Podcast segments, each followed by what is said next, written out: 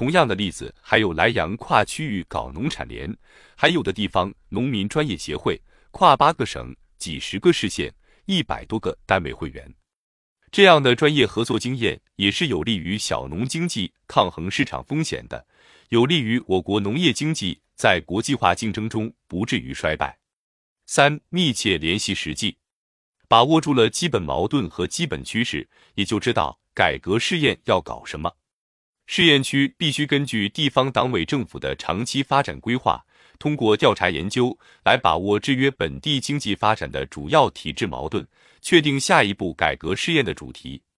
制约各个地方的主要矛盾是千差万别的，因此要通过各地搞试验区来超前探索、分散决策风险。中央的一号文件在二十世纪八十年代初期起过大作用，大幅度的促进了农业的增长。粮食产量从六千亿斤左右提高到了八千多亿斤，但为什么中央从一九八七年以后不再发一号文件了呢？就是因为我们从八十年代中期开始认识到，中国经济的区域差别是如此之大，各个地方改革的内容要解决的问题是如此不同，靠一声号令、一个文件解决这么复杂的问题是不可能的，所以不再搞 L 号文件。尽管老百姓对 L 号文件有很大的预期，但是实际上，老百姓预期的是要求中央每年通过一个文件，继续保证给农民地权，而不是指导千差万别的各地农业生产和农村经济发展。因此，中央一九八七年五号文件提出办试验区，当时的目的就是分区决策、分散风险、超前突破、促进发展。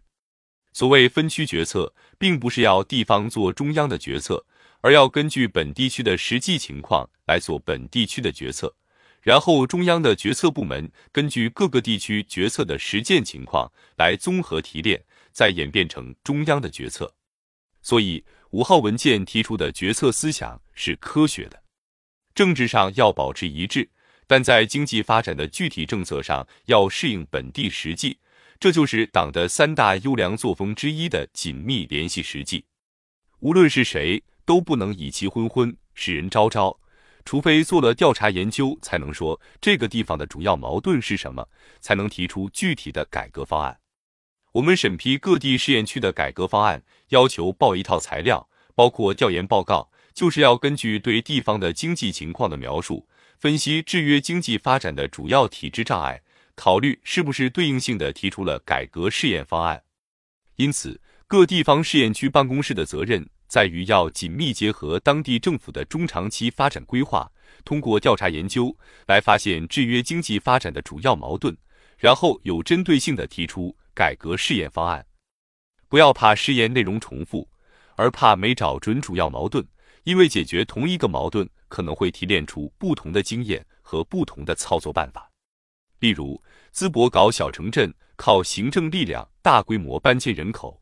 济阳孙耿镇就搞土地股份制，靠的是把农村行之有效的古田引用到城镇开发上来，搞集体土地入股。再者，试验区的工作如果不能配合地方党委政府解决当前存在的主要矛盾，工作就没有位置。山东省试验办承担了很多山东省农村经济决策的调研工作和文件起草工作，试验区办公室的工作就有位置。我们必须结合现在的热点问题，从改革试验区中去提炼出有利于本省本地决策的意见，因为试验区有超前的经验。尽管我们名义上是农业部的试验区办公室，但在中央农村决策研究工作上能有一定的地位。因为我们所提出的经验和意见能够参与到中央决策工作中去。试验区办公室杜英主任的大量时间是给中央写材料、写领导讲话、参加中央的决策会议，向中央报告现在试验区什么经验可以用于决策。我的工作就是长期跑面，回来把地方怎么做的报告给主任，主任给反映到中央决策层。无论谁来主持农业农村工作，都会重视试验区提炼的改革经验。四、不断深化改革。随着经济不断发展，更多深层次的矛盾和问题会不断产生。要用传统的方式去解决，几乎是不可能的。唯一的出路就是改革。有人觉得当前农村改革位次不够，这个认识是有偏差的，并不是不够，而是一段时间内城市所表现的体制问题更为尖锐，矛盾更为激烈，中央不得不把大量的决策精力用于解决城市问题。因此，决策的重点在城市，但这并不意味着农村农业没有位置。农业是我们的立国之本，中国的问题是农民问题。这是历代领导人都强调的。我国最基本的矛盾，一是人地矛盾，二是体制上的二元结构。这两个基本矛盾解决不了，中国不可能发展。有几个国外学者跟我座谈时说，中国肯定会在二十一世纪末成为世界头号强国。我说你的评价太高了。我认为下世纪初的世界经济大国仍然是美国和俄罗斯。因为我有个基本判断，就是谁占有资源量最大，谁就是将来的胜者。而正是美国人和俄罗斯人占有世界上资源量最大的份额。我们资源量少，人力又大量闲置，现在至少有三亿多人不能充分就业。假如我们能够通过深化改革，把人的因素调动起来，与其他要素优化组合，就能保证中国经济维持稳定、维持发展。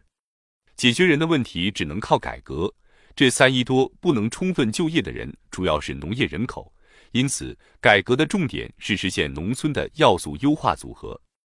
要把人的积极性调动起来，第一要稳定人心，坚持中央的三十年不变，保证农民已经到手的基本财产权利关系不变，这也是坚持四项基本原则与深化改革的有机统一。现在有人不理解四项基本原则与改革的关系，我们在实践中的确感到有必要强调马克思主义的指导作用，因为我们在试验区搞的股份合作制，给职工和农民分配职工基本股、劳动贡献股的股权，就是马克思主义劳动价值论的体现，而只允许卖的提法，正是资本统治劳动的体现。因此，中国的社会主义市场经济体制改革和现代企业制度建设讲的四句话中，第一条是产权明晰。